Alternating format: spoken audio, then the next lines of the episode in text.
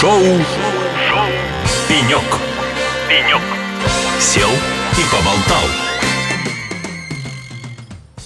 Ну а мы продолжаем вещать с Инопром 2023. Это шоу «Пенек», на котором, как вы помните, сегодня собираются различные интересные люди из разных отраслей, из разных регионов, и так или иначе они как-то связаны с цифровизацией и промышленностью. Ну и сейчас я рада представить э, нашего нового гостя. Это ректор Томского государственного университета систем управления и радиоэлектроники Рулевский Виктор у нас в гостях. Виктор, приветствую вас. Уважаемые слушатели, добрый день, Надежда. Я рад присоединиться к вашему радио и сегодня поучаствовать в неком диалоге и поговорить о том, как, собственно говоря, развивается IT и цифровые технологии в Томске, Томской области и в нашем научно-образовательном комплексе. Ну, отлично. Томской области еще не было у нас в гостях. Нам будет очень интересно об этом узнать. Но в первую очередь я хочу спросить вас, что вас удивило в этом году на Инопром? Ваше впечатление от этого года? Э, безусловно, в этом году на Иннопроме, э, я так скажу, чрезвычайно большая выставка и экспозиции. Она представлена совершенно в разных, собственно говоря, направлениях. Это не может не радовать. И мы, безусловно, как технический университет, э, наблюдаем за тем, что много приборов, устройств и изделий уже непосредственно в большей части изготавливаются именно на отечественных продуктах – и при поддержке наших партнеров из Беларуси, Казахстана и других дружественных стран. Это как раз, наверное, тот основной тренд, который на сегодняшний день поставлен э, государством э, для того, чтобы обеспечить суверенные и безопасные технологии. Это меня, безусловно, радует, потому что и мы готовим кадры для обеспечения и создания цифровых технологий, систем связи нового поколения, а также подготовки айтишников. И вчера был, наверное, мне кажется, такой уникальный случай исторический, когда на пленарном заседании присутствовало три председателя да, и э, более 12 министров э, промышленности из разных государств. Было очень интересно послушать. И я считаю, что сам форум Иннопром, он набирает и набирает обороты. И я думаю, что будет большое будущее за ним. Виктор, ну давайте теперь поговорим про Томскую область. Расскажите, пожалуйста, как цифра развивается в этом регионе? Вот как вы вообще оцениваете? Вот Томская область – это цифровой регион? На какое бы место вы сами поставили его среди других регионов России? Я, безусловно, люблю свой регион, Томскую область, и считаю, что цифровые технологии, они очень широко и глубоко развиты в нашем регионе. И, конечно, как патриот своей области, я, конечно, его поставил бы на первое место. Буду нескромным в этой истории. Но я скажу, что в Томской области очень много различных цифровых сервисов. Я не буду говорить о тех стандартных, которые есть. Я, наверное, бы хотел отметить, что у нас очень много цифровых сервисов в рамках научно-образовательного комплекса. Почему я делаю такой акцент, Надежда? Потому что мы единственный регион-город, э, в уставе которого написано, что градообразующим является научно-образовательный комплекс не предприятие, какой-то научно-образовательный комплекс, и у нас каждый пятый студент и каждый сотый житель города – это кандидат наук. Ничего себе, вот куда нужно да, ехать. достаточно а... мало, так, такой, да, у за нас, талантами. У нас очень много молодых людей, и одновременно более 20 тысяч студентов к нам приезжает и уезжает. И поэтому, собственно говоря, без цифровых современных технологий невозможно, собственно, привлечь и развивать современную науку и технологию. Поэтому в рамках э, своих университетов э, коллаборируемся, создаем различные цифровые сервисы, биржи проектов, развиваем студенческое технологическое предпринимательство, развиваем различные маркетплейсы для того, чтобы наши студенты не только развивали, как говорят, хард-скиллы, но и развивалось, развивали софт-скиллы, то есть им не хватает именно этого общения. А как можно их сейчас объединить в, в мир цифровых технологий? Через какие-то платформы. Причем эти платформы мы создаем сами в Томске, с нашими выпускниками и партнерами. И вот такой проект мы запустили в рамках Большого университета Томска. Может, вы слышали такой проект, когда 6 университетов и 5 академических институтов не юридически объединились, а тематически через научные, инновационные образовательные проекты. А в чем суть этого объединения? Что получают студенты, что получают преподаватели от такого сотрудничества многостороннего? Ну, собственно говоря, от этого а, появляются дополнительные возможности. Вы знаете, я так скажу, один университет не способен решить глобальную проблему. Ну, нет столько компетенций в университете. А вот какая, э, простите, глобальная проблема сейчас стоит перед всеми университетами? Вот в чем вы объединились, что вот именно ее мы решаем в первую очередь? Вот а, а, основному заказчику, производству, индустрии нужны сразу готовые комплексные решения. И причем серьезные. Один университет не способен себе консолидировать все компетенции, и, конечно, требуется какая-то кооперация. Вот, объединившись через научные проекты с разными университетами, государственным, э, э, там, политехническим университетом, архитектурным, мы способны решать глобальные серьезные вопросы. И это становится значимым. То есть мы решаем не маленькие какие-то хоздоговорные работы, а глобальные серьезные программы. Мы при этом даем возможность нашим всем студентам получить дополнительное образование в любом из университетов, добрать какую-то квалификацию. Мы запустили единую кампусную карту Большого университета Томска, где каждый студент может посетить любой университет, ну, там, главный корпус, библиотеку, не заказывая какие-то пропуска в этой истории.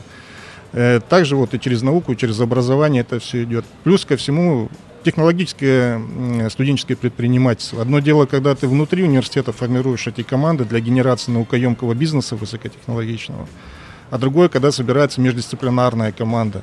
Мне кажется, это еще больше будет такой синергетический эффект, когда они между собой объединяются с разными компетенциями, получается очень уникальный продукт. Я просто приведу пример. У нас объединились три студента из нашего университета, Государственного университета и медицинского. Они создали специальную программу на основе VR-технологий для восстановления после тяжелых, э, ну, мягко говоря, травм, когда люди остаются там неподвижными, либо инсульт. Эта программа позволяет восстановить ну, более ускоренное движение. Вот мы, как технари, допустим, не можем познать там медицинские какие-то точки зрения, а медики нам помогают это реализовать в технике. Там, с Томского государственного университета позволяет маркетинг произвести, помогает это упаковать все. Вот это получается классный проект, и у нас ребята такие становятся миллионерами. Слушайте, ну а про миллионерство и как стать миллионером. А что дальше происходит с этими студенческими, назову их, стартапами? А, выходят ли они, поддерживают ли их какие-то кластеры, поддерживают ли их какие-то инвестиционные фонды? Как им вообще найти тех людей, которые поверят в их решение, инвестируют и помо- помогут сделать пилотные проекты, ну и в дальнейшем уже э, вывести в тираж? Ну, собственно говоря, у нас эта история уже развивается достаточно давно, более 20 лет. Мы развиваем групповое проектное обучение, межуниверситетское студенческое предпринимательство. И еще 20 лет назад мы открыли первый вообще в стране студенческий бизнес-инкубатор. И у нас сейчас более 300 команд, вот они работают. Мы проводим специальные тренинги, акселераторы, предакселераторы, находим наставников из э, наших партнеров, выпускников. И они, собственно, какую-то часть своей деятельности э, по предпринимательству своей компании находятся в университете в достаточно безопасной среде. И в прошлом году наш выпускник для того, чтобы э, вот эти компании, которые выходят из университетов, ну, мягко говоря, не попадали в, открытую среду, где велика вероятность, что он погибнет, да, вот это вот. Он открыл первый частный IT-парк Герцен. В рамках IT-парк Герцен мы, собственно, туда выгружаем лучшие IT-компании наши высокотехнологичные, где они при поддержке различных стейкхолдеров продолжают развиваться. С одной стороны, они могут сами какие-то технологии развивать, с другой стороны, они могут командами, как Гринфилды, заходить в другие команды. Причем он в этом частном IT-парке сделал очень интересную вещь. Он не просто дает помещение, у него самого высокотехнологичная компания там находится, и еще одна компания Микран, то есть такая Микран.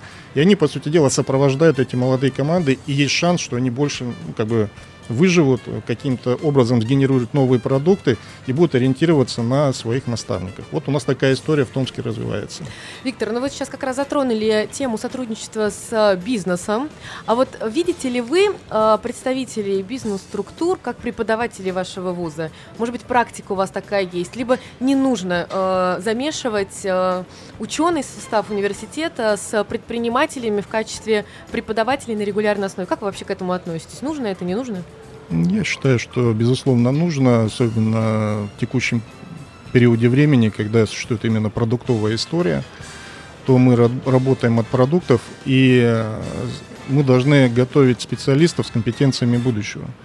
Мы часто слышим, что работодатель говорит, не тех подготовили, забудьте то, что вы там учились, давайте мы сейчас по-новому вас будем учить то наша задача обеспечить вот этот образовательный процесс, о чем вы говорите, именно с наставничеством, э, ну, под наблюдением, так скажем, от индустриальных партнеров. Собственно говоря, мы с ними работаем, э, формируем тоже, опять же, отдельные команды, выгружаем реальные проекты от этих индустриальных партнеров, формируем необходимые компетенции, которые нужны работодателю. Но вот а эти индустриальные партнеры, они действительно потом пользуются теми наработками, которые сделали для них студенты, либо это вот э, работа ради галочки? Ни в коем случае. Вот э, я достаточно технический человек из промышленности, так скажем.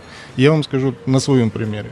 У меня никогда не хватало времени заниматься, ну, мягко говоря, какими-то исследовательскими действиями. Потому что есть конкретный заказ, его надо выполнить срок с определенным качеством. А мы, по сути дела, предоставляем среду и площадку, где индустриальные партнеры могут, мягко говоря, позаниматься теми делами, на что у них не хватает времени. И в любом случае из 10 проектов какой-то выстрелит, и он его забирает вместе с командой к себе. И, конечно, они в этой части заинтересованы. Плюс ко всему, они понимают, что эта команда погружается в атмосферу и культуру предприятия, и не надо им адаптироваться там. Это бесшовная система в этой истории получается. И, наверное, ярким примером стало то, что мы в этом году в рамках своего университета открыли международную IT-академию с нашими семи партнерами, которые мало того, что зашли туда, они еще и прочитали э, начитали собственные курсы подготовки, там, front-end, back-end, э, искусственный интеллект, и посредством этого они дают возможность нам сформировать необходимые компетенции студентов.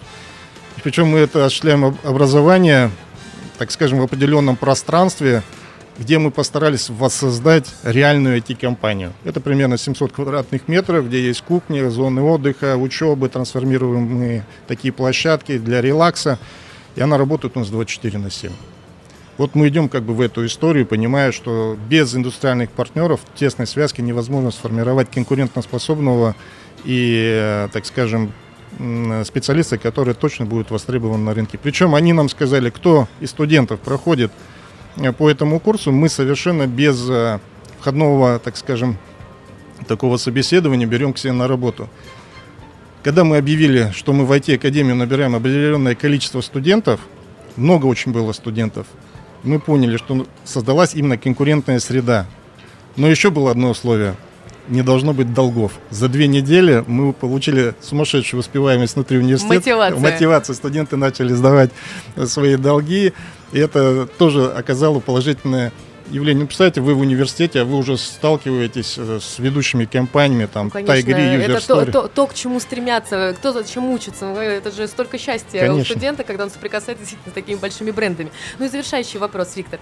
Есть Томская область, есть вся страна и центр. Вот вы лично будете горды, если ваши выпускники будут работать на благо Томской области или в центре, на крупные федеральные компании? Вы знаете, ну, Томск, я уже сейчас сказал, это определенный студенческий хаб, и понятно, что Томск он не способен поглотить всех студентов, которые ну, а, обучаются у нас в Томске. Поэтому я не рассматриваю только Томск или только э, нашу всю страну. Мы в целом работаем на нашу страну, на наш регион и на благо каждого жителя нашего города. Поэтому я за то, чтобы в любом случае наши студенты приносили положительный след, вносили положительную пользу для развития региона, страны и города. Друзья, у нас на пеньке сегодня был Рулевский Виктор, ректор Томского государственного университета систем управления и радиоэлектроники. И это Инопром 2023, второй день. Инновационная пр пр промышленность. Поехали!